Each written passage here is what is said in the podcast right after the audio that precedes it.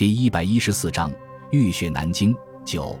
国民政府大本营在接到南京卫戍司令部的电文之后，终于结束了争吵，命令守军相机撤出南京，接着就着手部署防御徐州和武汉，但是却没有让集结在南京周边的国军其他部队策应撤退行动。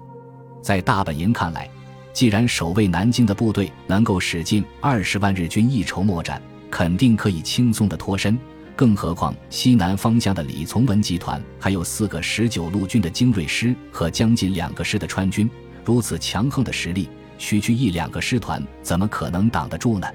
接到了大本营的正式命令，南京卫戍司令部的参谋部立即开始着手制定详细的撤退计划。为了避免出现和淞沪会战相同的问题，对每支部队的职责和撤退的路线。时间都做了细致的规划，同时为了尽量使断后的部队也能够脱身，把所有的船只全部留给了他们。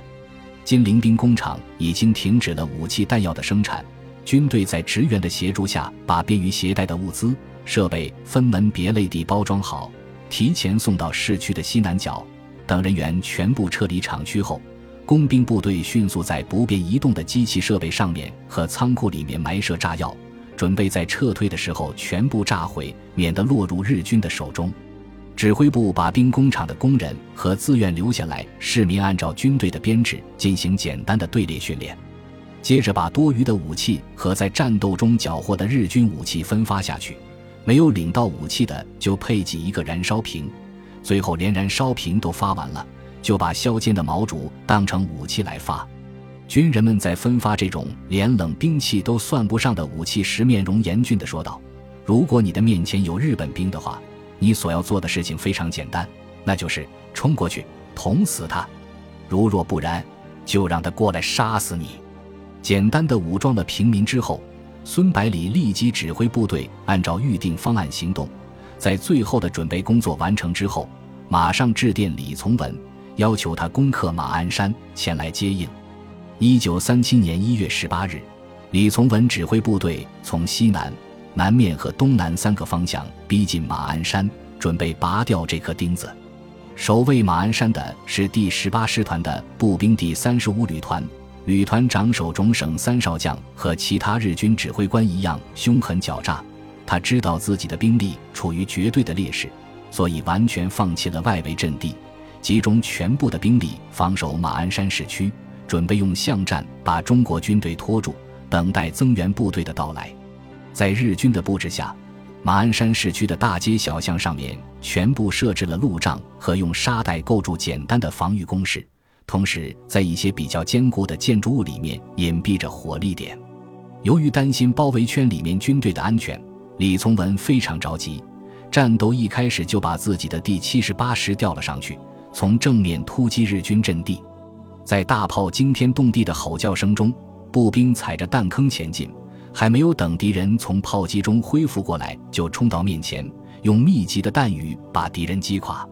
战斗开始不到三十分钟，中国军队已经突破了日军防线，进入市区。日军以民宅为掩护，利用预设的工事和中国军队在每条街道和巷子里面激战不休，虽然损失惨重。但是却一步也不愿意后退。李从文看到前面进展缓慢，命令第六十师和第六十一师加紧攻击，从另外两道城门进入市区。依靠巨大的兵力优势，中国军队很快把日军压缩在市区的一隅，准备给其最后一击。但是没想到的是，日军竟然释放了毒气。十九路军虽然装备了防毒面具，也进行了相应的训练。但是毕竟是第一次在实战当中遇到，被打个措手不及。冲在最前面的几百名士兵很快被弥漫的黄色气体笼罩住，感到眼睛一阵刺痛，就再也看不到任何东西。然后用力抓着自己喉咙，在地上痛苦的挣扎。后面的士兵这时候才反应过来，急忙戴上面具，和反扑过来的日军混战在一起。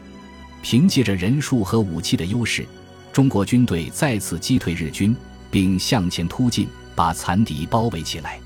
然而，还没有来得及发动最后的攻势，日军的轰炸机群就出现在战场的上空，把一颗颗重磅炸弹扔了下来，把市区变成一片火海。由于部队正在作战之中，没有时间寻找掩体，所以造成了很大的伤亡。李从文接到前线的报告之后，二话没说，命令部队加强攻势，不惜一切代价，用最短的时间把日军清除掉。悲痛的中国士兵把日军团团围住，但是却没有发动进攻，而是制作了大量的燃烧瓶，点燃之后扔到敌人藏身的房屋里面，用冲天的大火和浓烟把他们全部逼出来，接着用火焰喷射器迎面喷射过去，把活生生的肉体烧得焦黑，以此来报复。十八日晚，李从文以伤亡五千余人的代价攻占马鞍山，控制了大军南撤的交通线。十九日凌晨两点整，上海派遣军在紫金山南路的第一百零一师团的阵地上面，忽然响起惊天动地的爆炸声，持续了十几分钟之后，又响起了震耳欲聋的喊杀声。几十盏探照灯同时打开，无数巨大的人影冲向了日军阵地。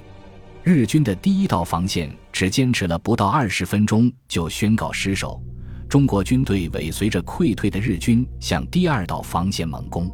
日军前线指挥官一边指挥部队全力抵抗，一边呼叫炮火支援。眼前的一幕和十九路军在上海全歼第九师团时的景象如出一辙。第一百零一师团长方寸大乱，以为中国军队故技重施，准备对自己的部队下手，急忙下令放弃第二道防线，全军后撤。第一百零一师团这样一退，把友军的侧翼全部暴露出来。中国军队顺势发起攻击，又把两边的部队打个措手不及。这时候，整条防线的日军都被惊动了，照明弹此起彼伏地在战场上面升起，把夜空照得亮如白昼。中国军队却突然停止了攻击，迅速消失在夜色之中。日军被这么折腾了一下，不知道中国军队到底要干什么，只好保持高度的警惕，等待黎明的到来。他们没想到的是。防守紫金山的大部分中国军队已经利用这段时间全部撤离阵地，转移到第六师团的右翼，只剩下教导总队的一个团坚守在头陀峰上。